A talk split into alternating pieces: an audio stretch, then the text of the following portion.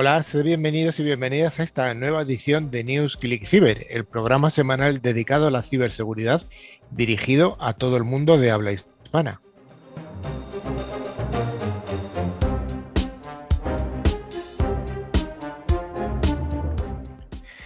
Desde 2018 ofrecemos un programa semanal en el que profesionales del sector acercamos la realidad desde distintos puntos de vista. En el equipo del programa están representados desde CISOs, fabricantes, pasando por hackers, integradores, consultores y no nos olvidamos del sistema educativo.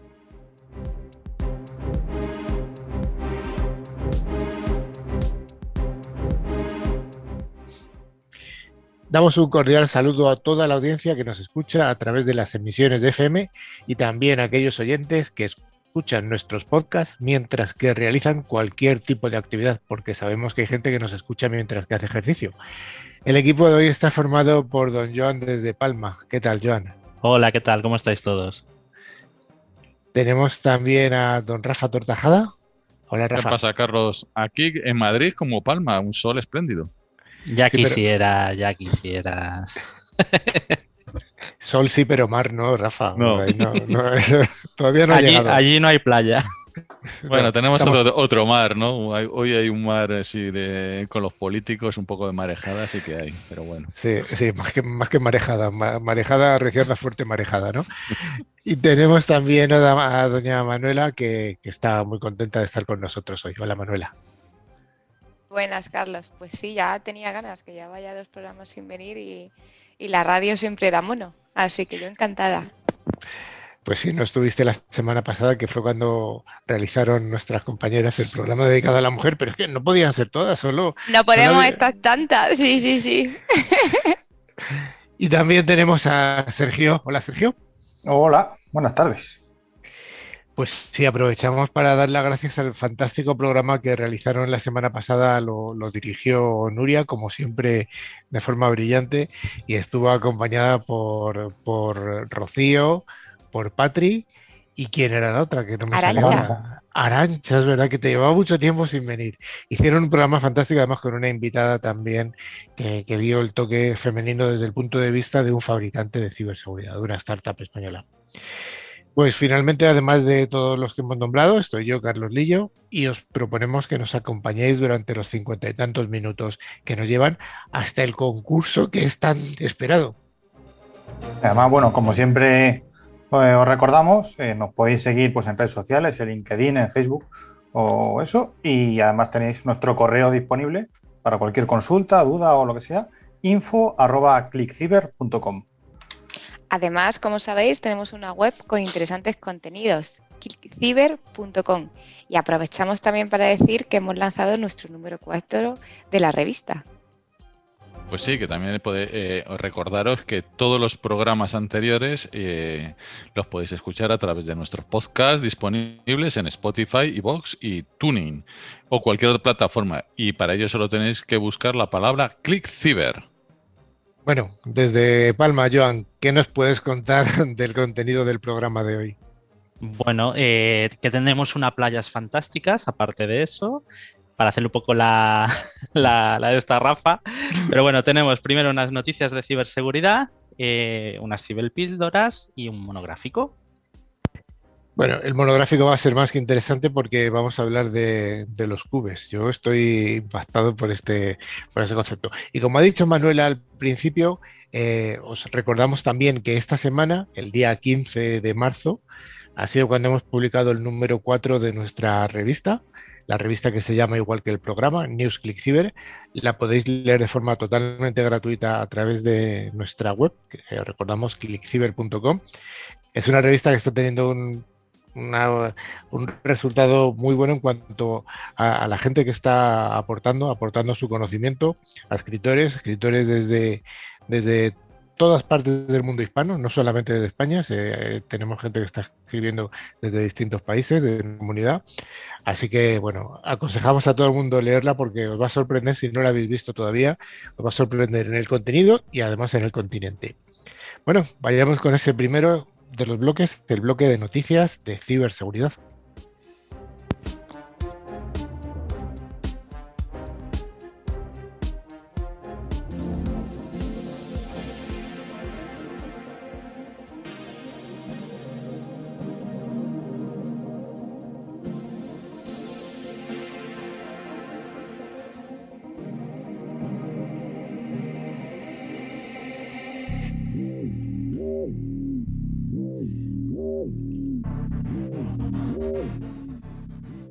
Cada semana, Netscope, solución líder en protección de entornos cloud, nos trae las noticias más jugosas de la semana anterior. Creednos que siempre tenemos que escoger, porque hay tantas noticias, de, verdad que podríamos hacer el programa solo de noticias, pero solo escogemos algunas. La primera nos habla de que unas 100 asesorías de Cataluña han presentado ella por estafa continuada y negligencia contra las empresas Esofitec y OTNV, que es propiedad del grupo Avast. Y esto ha sido debido al hackeo de datos que han sufrido hace un mes. Manuela, ¿qué nos cuentas? Pues sí, desde el pasado 17 de febrero, una variante de, tal, de tan conocido del virus Ryuk V4 infectó los archivos almacenados en ENV, un datacenter propiedad del grupo Avast, cuyos servicios subcontrata Esofit. Ambas firmas perdieron el acceso de los datos a sus clientes tras el cifrado de la información. Se trata del mismo virus del ransomware quien utilizó recientemente la web del Servicio Público de Empleo, el SEPE. Esta incidencia se prolongó durante varios días, eh, en los que FITEC comunicó que había un problema en los servidores, solo que en esta ocasión el episodio no se ha resuelto a las pocas horas y de hecho es que ni sigue sin estar resuelto a día de hoy. Exacto, las asesorías afectadas habían depositado su confianza en esta empresa al tratarse de un distribuidor oficial de Wolters Kluwer, creador del software de gestión utilizado por fiscalistas y laboristas. Además, las garantías dadas por Esofit no se han cumplido, ya que aseguraron un sistema que tenía un triple volcado de datos en tres servidores diferentes y en tres zonas distintas. Sí, precisamente la ausencia de esas copias de seguridad es uno de los argumentos de, de los que han puesto la querella para acudir a los tribunales. Por su parte, Esofitec se ha defendido de las acusaciones de sus clientes y ha asegurado que ellos, al fin y al cabo, también son víctimas. Ni Esofitec ni Avast pues, han realizado declaraciones de cómo se infiltró el virus, pero la incursión se produjo a última hora de la noche, justo en el momento de la transferencia de información, y la conexión entre los backups contaminó todos los archivos pese a encontrarse en tres plataformas separadas. Sí, Societec no ha confirmado eh, si han entablado contacto con los ciberdelincuentes para desencriptar los datos, eh, pero bueno, normalmente los, usurpadores en estos casos tratan de contactar para plantear el rescate de los archivos mediante pago pues, con criptomonedas para dificultar un poco la trazabilidad y se interactúa con los asaltantes a través de la Deep Web. En el caso concreto de este tipo de ransomware, que suele atacar pues, a víctimas con, que tienen mucho poder económico, eh, pues ha, sido a través de un chat facilitado por los propios ciberdelincuentes. Por el momento, pues las asesorías catalanas afectadas llevan colgadas un mes debido a la falta de respuesta de Sofitec y de OTNV. Es un problema importante para esas asesorías. Se ha caído durante seis horas el directorio activo de Azure y aplicaciones como Office 365 y Teams, y todo ello, pues lógicamente, dentro de Microsoft. Me parece una noticia de alcance verdaderamente global y mundial. Sí, esto bueno, ha ocurrido este pasado lunes, hace tres o cuatro días, cuando Microsoft pues, ha anunciado que ciertos problemas de autenticación de usuarios a sus servicios en la nube pues estaban fallando. Eh, sobre todo, pues ha afectado, como comentabas, a Teams y a Office 365 durante un poco más de seis horas. La interrupción comenzó cuando un sistema automatizado eliminó las claves de firma de Azure Active Directory OpenID, algo que se produjo como efecto secundario por una operación rutinaria de una migración interna entre servicios en la nube de Microsoft. Una vez las nuevas claves fueron publicadas, todas las aplicaciones que usaban los nuevos metadatos dejaron de dar por válidos los tokens firmados por las claves previas, que fue lo que realmente produjo el fallo a nivel mundial. Posteriormente, mientras se solucionaba el fallo, también hubo retrasos en los servicios porque se tenían que refrescar todos los metadatos previamente almacenados. Sí, que además, como comentabas antes, pues esto ha afectado a todas las regiones del globo, no ha sido algo localizado solo en Europa o solo en Estados Unidos, por ejemplo. Lo que, bueno, lógicamente, también ha incluido a los clientes que usaban APIs de Azure en sus aplicaciones. Eh, de hecho, es que no hace mucho, en septiembre del año pasado, hace seis o siete meses, también hubo mal, funcionamiento y corte durante cinco horas en ciertos servicios, eh, la nube de Microsoft, también afectando a nivel mundial. O sea que, bueno, eh, debe ser que no es algo demasiado raro. Yo creo que esto hay que encuadrarlo dentro de los SLAs de, los que dan los proveedores de servicios. Los SLAs son los eh, acuerdos de nivel de servicio, que normalmente es una cifra que viene con un 99,9999 no sé qué. Y entonces tendemos a pensar que 99,9 es mucho. Es una, es una disponibilidad muy alta. Cuando si hacemos cuentas en lo que se supone a lo largo del año, vemos que un 99,9% del tiempo de disponibilidad es una burrada de fallos a lo largo de un año. Eso puede implicar simplemente dividir eso, eh, o sea, a calcular ese 1 por mil entre los 365 días del año y las 24 horas. Nos da una burrada de tiempo. Con lo cual, 99,99 eh, es muchísimo peor que 99,999 y así sucesivamente. Con lo cual, aquí recomiendo a los, a los que contraten estos servicios en, en nube pues que se fijen mucho en los SLAs eh, porque probablemente Microsoft con este, este fallo de 5 horas que ha, podido causar unos graves problemas a quien lo ha sufrido, pues probablemente estuviera cumpliendo con su contrato. Simplemente que su contrato decía eso, que era ese 99, lo que fuera. La siguiente noticia es que la Autoridad Portuaria de Valencia ha frenado, afortunadamente, un ciberataque a tiempo y esto ha terminado afectando solamente a cuatro ordenadores. Al parecer un virus informático, cuyo origen pues, todavía no está claro y se está investigando, ha intentado eh, infectar los sistemas informáticos de la, Autoridad Portuaria de Valencia, pero los sistemas automáticos de seguridad que estaban implementados han saltado automáticamente y han atajado el, ciberataque antes de, que se propagara demasiado. De hecho, el puerto pues, ha funcionado con normalidad en todo momento, al igual que el resto de los ordenadores, aunque la oficina de la autoridad portuaria está sin wifi temporalmente. Sí, además la, la APV ha comunicado al CCN, al Centro Criptológico Nacional, el intento de ciberataque y que al final, bueno, es como establece el protocolo en estos casos. Y bueno, eh, los, los, informáticos de la autoridad portuaria junto con los del CCN están analizando los cuatro ordenadores afectados para determinar el origen del virus. Bueno, esta parece que es una noticia esperanzadora, ¿no? ¿no? No, ha afectado demasiado a la autoridad portuaria de Valencia. La siguiente nos habla de una nueva vulnerabilidad de Zero Day en Google Chrome. Pues sí, y de hecho supone el tercer Zero Day de Google Chrome en los últimos tres meses, nada menos. Su explotación podría permitir la ejecución remota de código. Los detalles de dichos fallos pues aún no están disponibles al público, siguiendo la política de la empresa de imponer restricciones hasta que la mayoría de usuarios pues hayan actualizado a versiones seguras.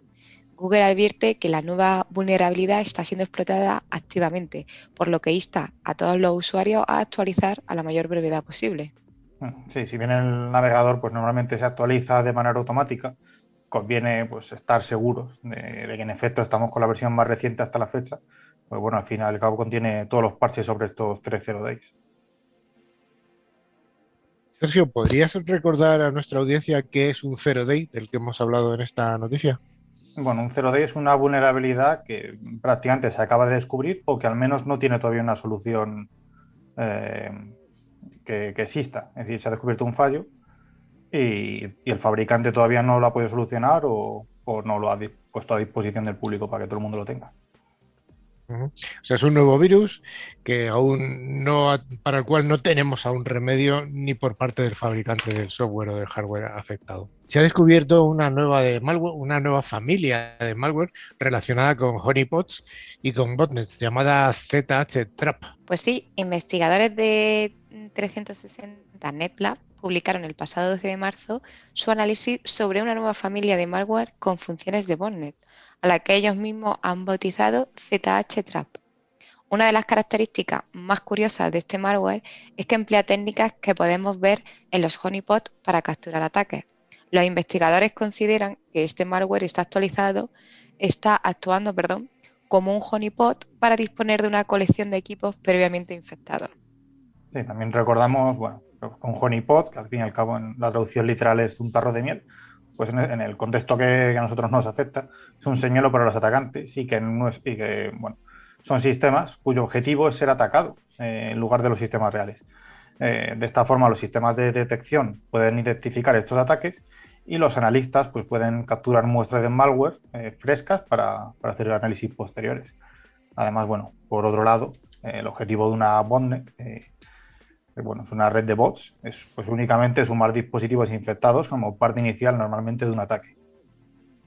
El hecho es que los honeypot son herramientas de seguridad y el malware ZH Trap no solo distingue dispositivos reales de aquellos que son honeypots, que, puede ser lo más habitual, dado que ningún malware querría ser analizado.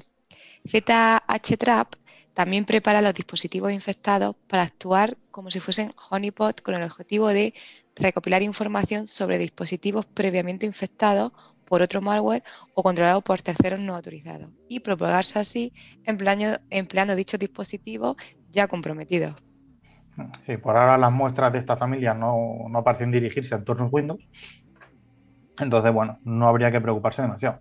Eh, más que por su peligro inmediato, que al final, bueno, pues nunca podemos prever con certeza por dónde van a salir los malos, ¿no? Pero interesa pues por la operativa. Al fin y al cabo es un ejemplo más de malware que aprovecha técnica de los sistemas de seguridad para sacar partido pues, para su propio objetivo. Eterna lucha de los buenos y los malos. Eh, se crean eh, honeypots para engañarlos, se crean herramientas para no ser detectados por los honeypots. Es una lucha permanente. El sistema informático del Servicio Público de Empleo Estatal, el famoso SEPE, sigue sin funcionar con normalidad una semana después del ciberataque que sufrió y que ha paralizado los trámites online de muchos ciudadanos. Sin embargo, se han recuperado ya los servicios de presolicitud de prestación individual y también de la cita previa. Y próximamente se van a seguir sumando el resto de servicios del SEPE. Eh, Sergio, ¿qué nos cuenta de la actualización del ataque del que ya hemos hablado?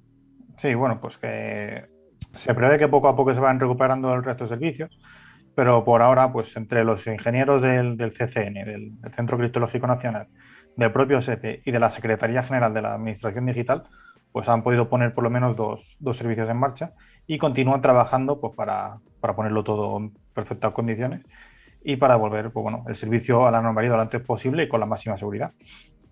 De hecho, al entrar en la web del SEPE, al usuario le salta el aviso de que el organismo está siendo objeto de un incidente de seguridad durante el cual se ha visto afectada la disponibilidad de sus sistemas de información y de sus comunicaciones.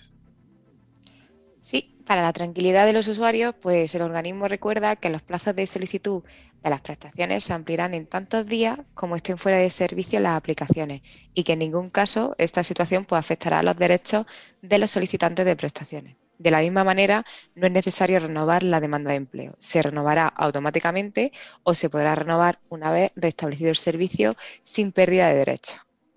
Sí, bueno, recordamos, eh, se puede deducir, pero bueno, lo recordamos por si acaso, que hace justo una semana el servicio informático del SEPE pues fue infectado por un ransomware que cifró muchos archivos y ordenadores al completo, pudiendo, pues, como siempre, pidiendo como siempre pues, un rescate económico por descifrar los bienes que estaban bloqueados. La organización pues, ha mostrado además su preocupación por el volumen de trabajo acumulado a lo largo de esta semana y por la complejidad que supondrá cerrar la nómina del desempleo de este mes, incluyendo las prestaciones solicitadas a lo largo de estos días, que se suman. Yo os pediría a Joan y a Rafa que abrieran los micrófonos para comentar esta noticia que yo creo que ha sido, sin duda alguna, la noticia de ciberseguridad, al menos en España. Eh, se va conociendo poco a poco ya algo de este ciberataque que ha tenido unos efectos devastadores sobre una administración pública tan importante en España como es la que tiene que ver con la gestión del desempleo o del empleo. Eh, vosotros, desde el punto de vista de expertos de ciberseguridad, Rafa y Joan, ¿qué podéis eh, aventurar sobre cuáles han sido no digo las causas, porque las causas están claras, pero ¿cuáles han sido las deficiencias que ha podido tener un servicio de empleo como, es el SEPE? Bueno, así a priori lo primero que se ha visto es que por lo menos han salido bastante capturas de que la página web, el backup eh, en que se ha recuperado es de, del año pasado. Lo primero que dices es, hombre, tienes una página web, tienes un sistema, ¿de qué hablamos siempre? Backup. Otra cosa no tendré, porque eh, nadie se puede rasgar las vestiduras. Es que les han atacado, es que han hecho, es que no sé qué. A todos nos pueden atacar, a todos. Pero joder, yo en mi casa, de las cosas importantes, tengo tres backups separados en, distintas cajitas, pues son cajas metálicas, y las tengo separados. Eh, no lo sé eh, eh, si las fotos esas que han salido, pues yo no lo miré, no, no, no, no salían en archive.org, que habían recuperado el backup. Joder, es que me parece muy, muy grave tener un backup de un sistema, un sistema como el SEPE, que no estamos hablando de churrerías Martínez. No, no estamos hablando del SEPE. A ver, eh, a mí lo que me parece sorprendente, como bien dice Rafa, es el tema de que hayan tenido que utilizar una copia de archive.org para poder restaurar los servicios de manera inmediata. Es decir, eso, eso lo, lo, primero que implica es que no tenían copia de seguridad disponible en ese momento para poder, digamos, restaurar la página. Y después a mí lo que me sorprende también es que una organización como el SEPE eh, en ningún momento eh, tenga un offsite, es decir, un sitio alternativo donde que en caso de desastre, como sí. ha sido esto, un, un, algo tan importante como son uh, el dinero de los contribuyentes, el dinero de las personas, los datos de las personas, porque no sabemos, dicen que no ha afectado a los datos, pero no, no sé si dar credibilidad a eso, ¿no? Pero no tener un plan de respuesta de, de continuidad eh, eh, alternativo y rápido y eficiente, más siendo un servicio crítico para la nación, como es el SEPE, me parece totalmente, vamos, eh, de falta de previsión o de falta de medios, no lo sabemos, eh, increíble. Y, sí. y, bueno, quería añadir que además, eh, además de lo del backup, que ya me, me, parece que tú hagas un, que pongas en servicio una página web desde hace un año y que obviamente no funcione y se vea un poco pues ahí todos los sistemas que tenían de backup, ¿no? Que incluso podíamos leer ¿no? que tenían ordenadores de hace más de 30 años con sistemas operativos no actualizados.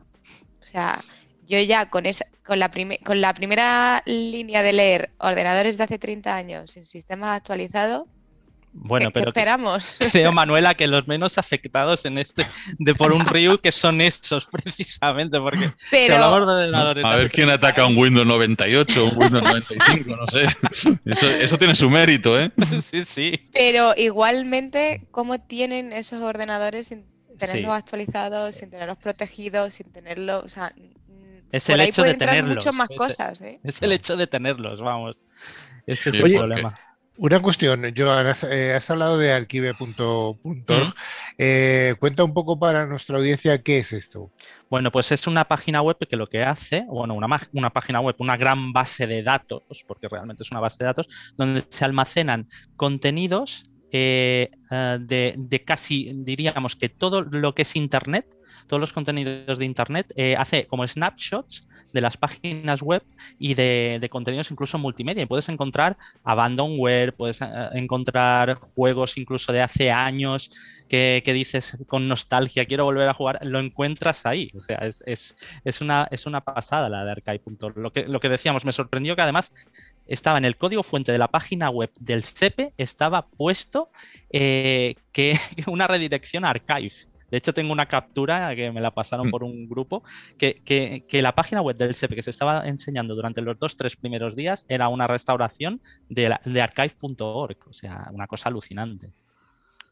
Sí, sí, es que es, que es eso, dices, joder, es que, que estamos hablando del SEPE, es que tener un backup, tener sistemas actualizados, tener, porque yo no sé cuánto dinero se habrán, se habrán gastado en, en seguridad. Muchísimo. O, o, ver en qué se lo han gastado, porque después de ver, joder, lo, los que ya no tenemos pelo se acordarán de esa célebre página de, del Senado, ¿no? Que era del Senado, ¿no?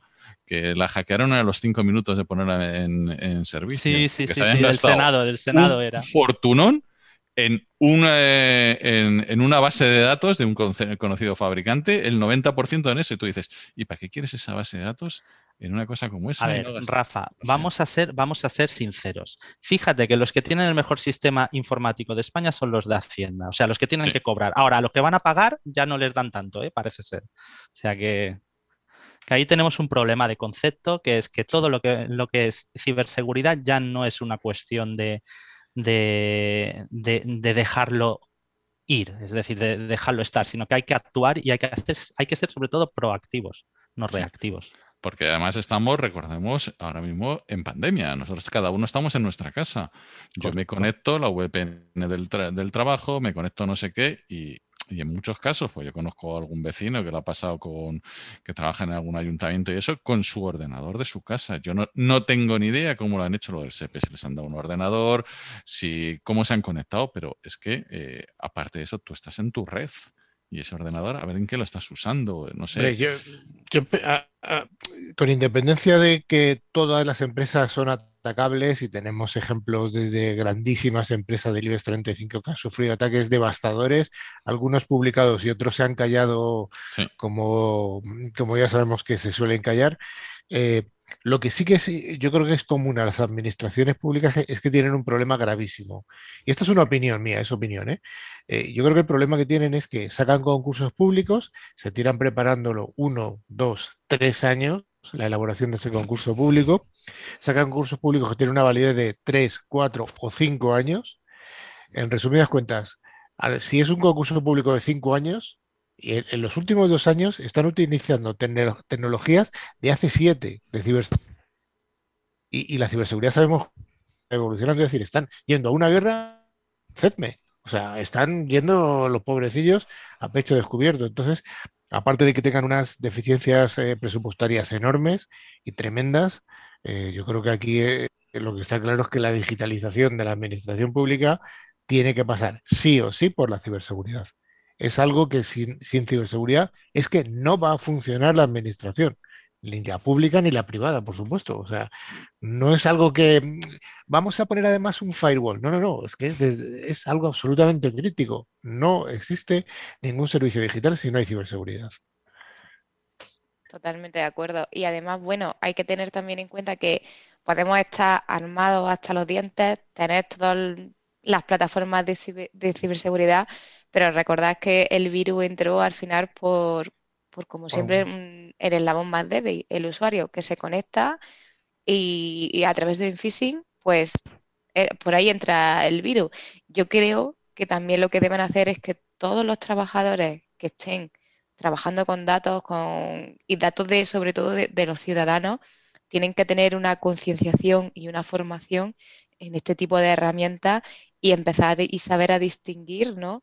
de dónde pueden entrar y dónde no y, tener mucha más formación en este aspecto porque al final puedes tener todo, pero si cuando vienen los malos tú le abres las puertas y los dejas pasar, no nos vale de nada. Entonces yo creo que esa es una parte muy importante.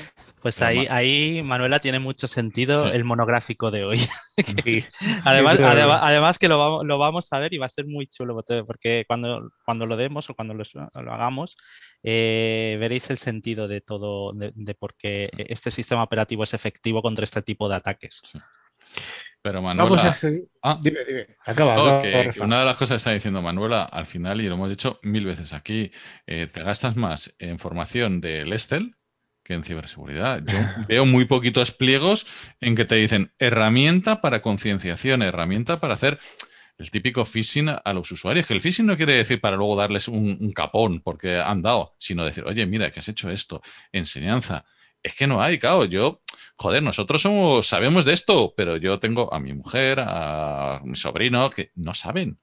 Entonces, eh, eso lo tienes que enseñar, eso tienes que empezar a aparecer en los pliegos. Correcto. Que, en los pliegos tú te ves eh, y siempre te hablan de lo mismo, del firewall, el más caro, ya sabemos todos quién es el más caro, yo lo quiero. Y el antivirus, eh, tal antivirus, el que esté de moda en ese momento. McAfee, pon McAfee. ¿El rojo o el amarillo?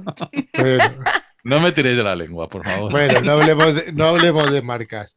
En cualquier caso, eh, yo creo que eh, sí que es importante esa, concienciación que decía Manuela, pero eh, una vez pasada la concienciación hay que detectar. Hablamos hace unas semanas, habló, dedicamos el programa a sistemas NDR de detección en red y yo creo que eso es algo absolutamente importante. Bueno, la siguiente noticia nos habla de que casi un año Después de casi un año, al joven delincuente que utilizó varias cuentas de Twitter populares para robar bitcoins a sus seguidores ha sido por fin condenado a tres años de prisión. Sergio. Sí, bueno, el pasado, o sea, el mes de julio del año pasado, bueno, se produjo un ataque a empleados de Twitter, bueno, lo que dio lugar a uno de los fraudes más sonados de los últimos tiempos. Refrescando un poco la memoria, lo que ocurrió fue que varios jóvenes de diferentes partes del mundo se, se unieron, se sincronizaron para llevar a cabo un ataque de ingeniería social sobre varios empleados de Twitter. Hicieron uso de phishing y de llamadas telefónicas y así es como obtuvieron las credenciales para acceder a las herramientas de administración de Twitter a las que tenían acceso los empleados atacados. Una vez dentro, pues aprovecharon todas las herramientas de administración a las que tenían acceso para tomar el control de múltiples cuentas de Twitter reconocidas, que fueron utilizadas para publicar tweets fraudulentos. Y Twitter, pues bueno, tras una investigación consiguió identificar el vector de entrada de los atacantes y finalmente pudo identificar a todos los atacantes que posteriormente pues, fueron detenidos. Después de su detención, la investigación pues, ha continuado, aunque principalmente desde un punto de vista más legal. Y después, bueno, de que el cabecilla de, la estafa, que se llama Graham Clark, se declarase culpable y cumpliese la mayoría de edad pues, el pasado mes de enero, hace apenas dos meses, ha llegado el momento pues, en el que le van a castigar por sus actos y en los últimos días pues, ha sido firmemente condenado a tres años de prisión. El abogado de Clark ha confirmado que todos los bitcoins robados han sido devueltos a las fuerzas de seguridad, por lo que podrían tratar de devolverlos a las víctimas estafadas. Pues esperemos que sea así y que sea, y que sea devuelto a esas víctimas estafadas. La siguiente noticia nos habla de que se pone a la venta Flipper Zero, que es el Tamagotchi para los hackers. ¿Qué es esto del Tamagotchi para los hackers, Sergio? Bueno, pues para pues Flipper Zero, al fin y al cabo, es, un pequeño aparatito que ocupa como un Tamagotchi de los antiguos, del tamaño pues como de un par de dedos o tres, que tiene apenas pues tres botones, una pantalla y diferentes entradas. Bueno, para pines GPIO, una ranura para micro SD y otra ranura para USB. Eh, no tiene nada más. aparte de un sensor, bueno, y un emisor de infrarrojos y, de, un lector de tarjetas RFID. No es más que eso. Además de que, bueno, en su pantallita, pues para eh, hacer aún más ameno el, el uso de este dispositivo tan gracioso, eh, pues tiene un asistente con forma de delfín, de ahí pues bueno el nombre de Flipper. Sí, sus desarrolladores afirman que con este aparato se pueden realizar funciones tan diferentes como hacer pruebas de hacking, examinar las redes, verificar una cuenta de Google o incluso abrir la cerradura de una casa. De hecho, así hackearon empresas como Apple, Microsoft, PayPal, Uber o incluso Tesla. Mm, sí, con Flipper Zero se pretende aglutinar en un solo aparatito una gran variedad de, herramientas que por lo general pues, suelen llevar a cabo diversos dispositivos voluminosos independientes. Además no necesita ser conectado a un ordenador o a un móvil para que funcione y tiene una batería de 2.000 mAh que le da una autonomía de hasta 30 días. Además también tiene un chip CC 1101 que permite transmitir y recibir una señal de incluso 100 metros de distancia. Además, bueno, aparte de eso tiene la, su antena de frecuencias que es de 433 MHz, para comunicarse con otras personas que también puedan tener otro flipper cero. Su capacidad de transmitir señal sirve para controlar otros dispositivos como teles, aparatos de aire acondicionado o sistemas de reproducción de vídeo. Esto es posible gracias a que Flipper Zero tiene almacenada una amplia información sobre las marcas y los modelos más sonados. De esta manera, el Tamagotchi para los hackers puede servir como mando a distancia.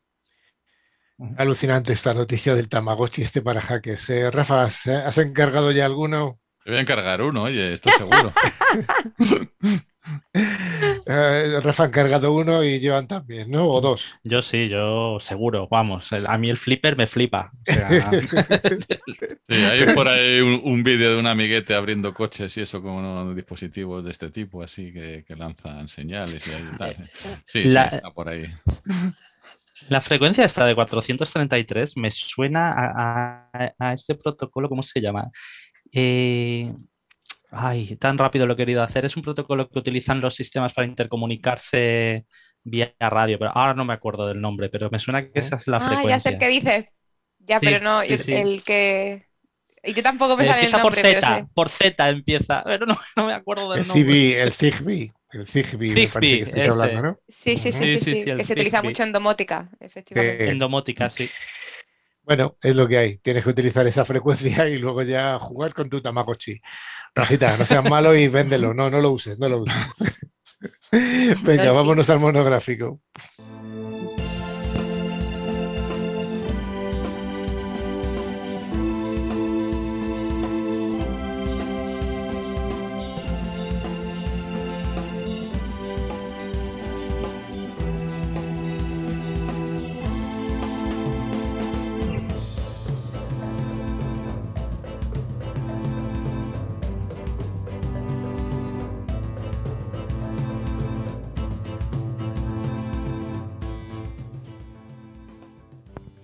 Pues esta sección de monográficos será ofrecida, como siempre, por ForcePoint, que es el fabricante líder en seguridad convergente con un amplio catálogo de soluciones de ciberseguridad. Vamos a ver si es verdad lo que decía Joan y el monográfico es tan interesante. Hoy vamos a hablar de los cubes, que es un sistema razonablemente seguro. Bueno, sí, sí, sí, la verdad, y por experiencia de uso, porque lo estoy utilizando ahora, a, mí, a mí me encanta. Es, eh, de, las cosas que últimamente me han provocado cierto enamoramiento o tener a volver a tener esas mariposillas dentro en relación a un, a un sistema operativo. Pero bueno, seguro, que más de una vez os habrán dicho que, la seguridad 100% no existe. Y eso es cierto. O sea, no hay ningún sistema operativo que esté libre de vulnerabilidades y que además en nuestro mundo tan ultra conectado, ah, muchas ya representan un riesgo para nosotros. Pero ¿qué, ¿qué os parecería si decimos que, aunque la seguridad perfecta no existe, sí que hay un sistema operativo que permite cierta confianza y tranquilidad, que aunque el mismo sistema tenga vulnerabilidades, vamos a tener casi la certeza de que nuestros datos van a estar a salvo y seguros y que además podremos navegar de forma anónima. Pues sí, este sistema eh, existe y se llama Cubes. Eh, fue creado por Joanna Rukoska, que eh, algunos recordarán que fue famosa por su Blue Pill, la, píldora azul, que permitía a través de una nueva funcionalidad que había, quiero recordar, en los procesadores AMD, saltarse el ring cero, instalar un, eh, Root Tolkien indetectable. O sea, la, releche lo que hizo. Eh, utiliza la seguridad por aislamiento y asume que cualquier usuario del mismo ya ha sido comprometido. O sea, el que está detrás del teclado es el culpable. Es, un nivel de partida. ¿Qué quiere decir esto de seguridad por aislamiento? Bueno, pues mediante el uso de máquinas virtuales establecemos diferentes dominios de donde trabajaremos dependiente del grado de confidenciabilidad e integridad con el que valoremos los datos que son los que con los que estamos trabajando y ver diferentes tipos de datos. Y bueno, los grados de confianza en Cubes eh, se establecen mediante un esquema de colores que van desde el rojo, que son los datos, digamos, menos sensibles o la máquina virtual menos sensible, al negro, que serían las más sensibles, valga la redundancia, pero como ha dicho Rafa, mm, dominios, pero ¿qué son los dominios? Pues imaginemos que tenemos nuestros datos personales, datos de trabajo y, por ejemplo, documentos confidenciales que no en ningún momento deberían tener acceso eh, de red en nuestro ordenador. Pues en un entorno común, si nuestro usuario o PC se ve comprometido, el ciberdelincuente podría tener acceso a todos ellos, incluyendo los más importantes. Bueno, pues en Cubes esto no sucedería, ya que la información está guardada en máquinas virtuales aisladas, incluso si el usuario así lo requiere de la misma red. Pues sí, y además estaréis preguntando, hombre, esto lo puedo hacer con VirtualBox o VMware, ¿no? Pues la respuesta sencilla es no. Cubes es un hipervisor de tipo 1, lo que quiere decir que no hay un sistema operativo por debajo de estas máquinas virtuales que puedan ser comprometidas fácilmente. Además, eh, todas estas máquinas virtuales están gestionadas de forma sencilla a través de un sistema de control que permite asignarles los accesos a red, crear nuevas máquinas virtuales de aplicación, crear nuevas plantillas de sistema operativo y un, y un gran número de etcéteras, ¿no? Sí, bueno, y que dentro de todo esto que hemos dicho, pues hay una máquina principal que es la DOM 0 y que es la que realmente gestiona todo el acceso a hardware. Es decir, entre lo que sería el hipervisor y las demás máquinas tenemos el DOM 0 que nos permite eh, gestionar o da el acceso a todos los sistemas gráficos o de audio porque el USB, como os voy a, relatar, eh, lo maneja otra máquina virtual, por eso hablábamos del aislamiento. Es decir, no solo tenemos el DOM 0 que eh, hace todo el control de su sistema gráfico y de audio, sino que tenemos una máquina virtual que es la SIS USB, que lo que hace es eh, permitir el acceso a los dispositivos USB a las otras máquinas, cualquiera de las que hay en el sistema operativo. y bueno, y tenemos además varias plantillas para crear, digamos, estas máquinas virtuales o las máquinas de aplicación, que es que explicaremos más tarde. Y son, sobre todo están basados en Fedora, en Debian, Wonix y Windows. Windows 7, además, para ser más específicos. La creme de la creme de Microsoft. Eh, además, todos lo sabemos que es así. Eh, y bueno, pero eso no quiere decir que no podamos instalar otros sistemas, como por ejemplo, yo tengo instalado una Parrot en mi ordenador y funcionando perfectamente sin ningún tipo de problema. Y bueno, mm, esto lo que haremos es, uh, tenemos estas plantillas para poder generar lo que son las ah, máquinas app, las app VM, que son las, las máquinas de aplicación, que bueno, explicaremos ahora a continuación. Bueno, pues sí, pues eh, como dice Joan, las máquinas virtuales de aplicación son máquinas que cogen como base una de las plantillas mencionadas. Eh, en ellas se crea una partición barra home, donde la barra home, recordemos, eh, es donde se guardan los, datos del usuario, donde vienen después los nombres de, cada, en entornos eh, Linux de, cada usuario, y en donde se guardan nuestros datos y configuraciones, con lo cual la partición del sistema se monta en solo lectura, muy importante, y pertenece a una de las plantillas que ya hemos seleccionado para nuestras AppVMs, que decía Joan. Los accesos a la red también están delimitados por tres máquinas virtuales. Una que gestiona el acceso al hardware, previo permiso del DOM 0. Las conexiones eh, SysNet, otra que contiene un sistema de un firewall completo y configurable para cada máquina virtual que le asignemos. Eh, y otra eh, que es el Gateway Hunis, que nos permitirá anonimizar nuestras conexiones mediante la red Tor que se llama SysHunix. Bueno, y, aparte de todo esto, pues dado este aislamiento, estaréis preguntando cómo hacer, cómo puedes transferir de una máquina a otra los datos o el portapapeles incluso, pues lo tiene de una manera muy fácil, a través de menú contextual y un atajo de teclas. Por ejemplo, para que os hagáis una idea, el cortapapeles lo haríamos de tal manera. Primero seleccionamos el texto que queremos copiar a la otra máquina o al otro dominio, eh, apretamos control C de toda la vida, pero después tenemos que hacer un control mayúsculas C. ¿Para qué? Porque esto se va a un cortapapeles compartido por todas las máquinas virtuales. Después tenemos que volver a apretar control mayúsculas V y control V para que se pegue realmente el contenido del, del portapapeles. Aparte de eso, también es verdad que puedes copiar un fichero de una máquina virtual a otra a través del menú contextual de toda la vida. Simplemente la única diferencia es que tú tienes que confirmar por partida doble que quieres eh, copiar ese contenido, ese fichero o esa carpeta a la máquina virtual. Todo ello en la máquina de destino se crea un directorio que se llama Cubes Incoming, o sea, Cubes Incoming, eh, con el nombre de la máquina de la cual hace referencia o desde la cual se ha enviado el fichero o carpeta. Y bueno, y ya sabéis aquella frase tan famosa de segmenta y vencerás. Oye, Joan, ya veo que es un enamorado realmente de Cubes, pero ¿tú crees que esto va, a tener realmente un éxito masivo o, mm, solamente para, para iniciados? A ver, yo estoy, yo estoy haciendo pruebas para implementarlo a ver si se puede hacer un uso real en, entornos corporativos, ¿vale?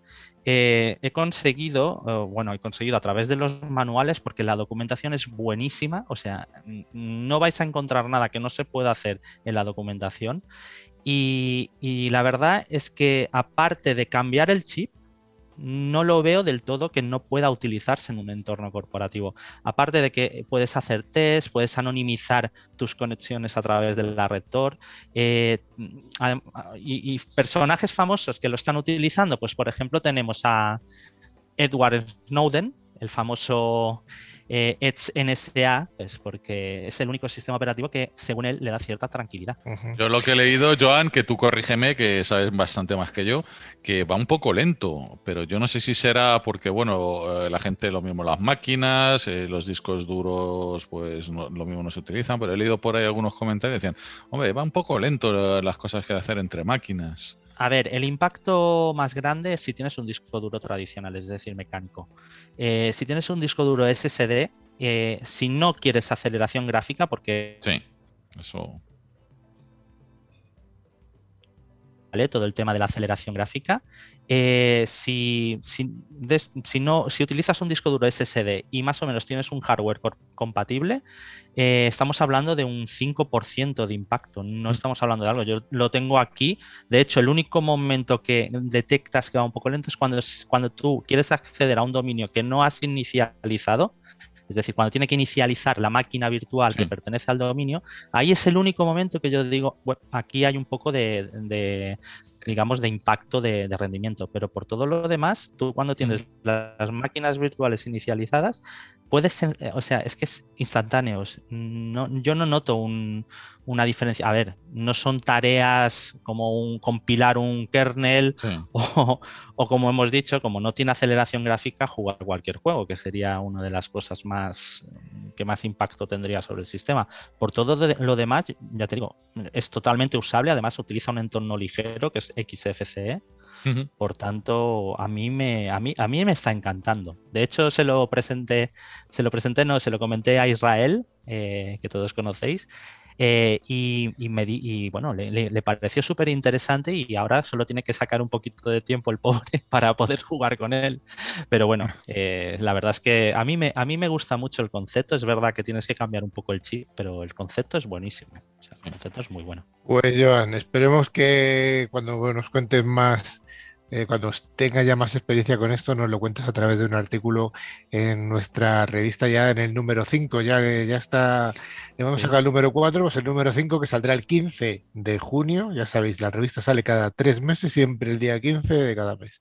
Pues ahí te esperamos. Pues vamos al concurso, en la parte final de que muchas personas están esperando.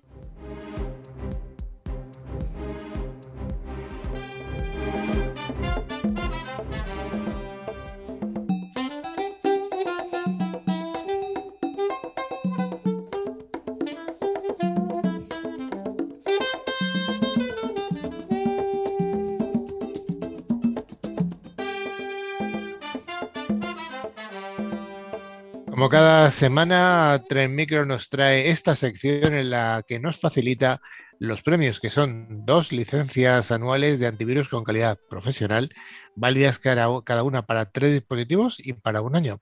Cada licencia se puede instalar en un Mac, en un PC, en una tablet o incluso también en un móvil. Sergio, ¿tenemos ganadores de la semana pasada? Correcto. Tenemos a José María Martínez, que es de Segovia, y a Paco Vera de Málaga. Así que enhorabuena a ambos y ya les enviaremos el, premio.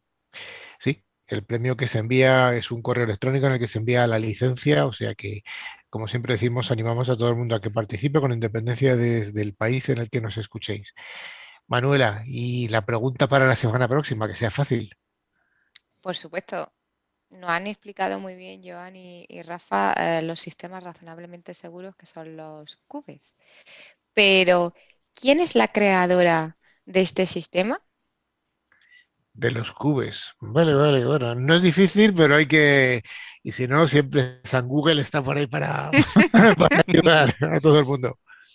Sí, porque tal como pronuncio yo con mi inglés. Bueno, pues para participar, enviarnos un email a info.clickciber.com indicándonos nombre y localidad desde la que nos seguís. Importante la localidad, que siempre se os olvida. Sí, hay veces que tengo que recordar a los ganadores, dime de dónde eres y tal. No lo dicen. Bueno, solo decimos la provincia, no decimos la localidad. NewsClick Cyber está llegando a su final. Sí, pero bueno, como siempre, antes de despedirnos, os recordamos que nos podéis consultar lo que queráis o preguntarnos, obviamente, para participar en el correo, usando nuestro correo, que recordamos es info.clickciber.com. Y también podéis seguirnos a través de nuestras redes sociales en Twitter, LinkedIn o Facebook. Y por supuesto, en nuestra página web, donde podéis también ver la revista clickciber.com, veis nuestras fotos y contenido de interés. Bueno, y finalmente os recordamos que a través de todas las plataformas de podcast podéis escuchar los programas anteriores que están disponibles en iBots, Spotify, TuneIn, buscando solo la palabra ClickCiber. Muchas gracias a todos y a todas por habernos acompañado estos cincuenta y tantos minutos. Y como siempre decimos, damos la bienvenida a todos los lectores y a toda la audiencia que nos escucha cada semana.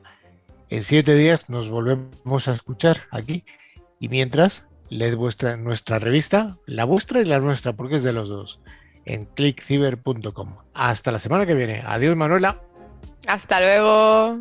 Hasta luego. Hasta luego. Adiós. Rafa. Hasta luego. Adiós.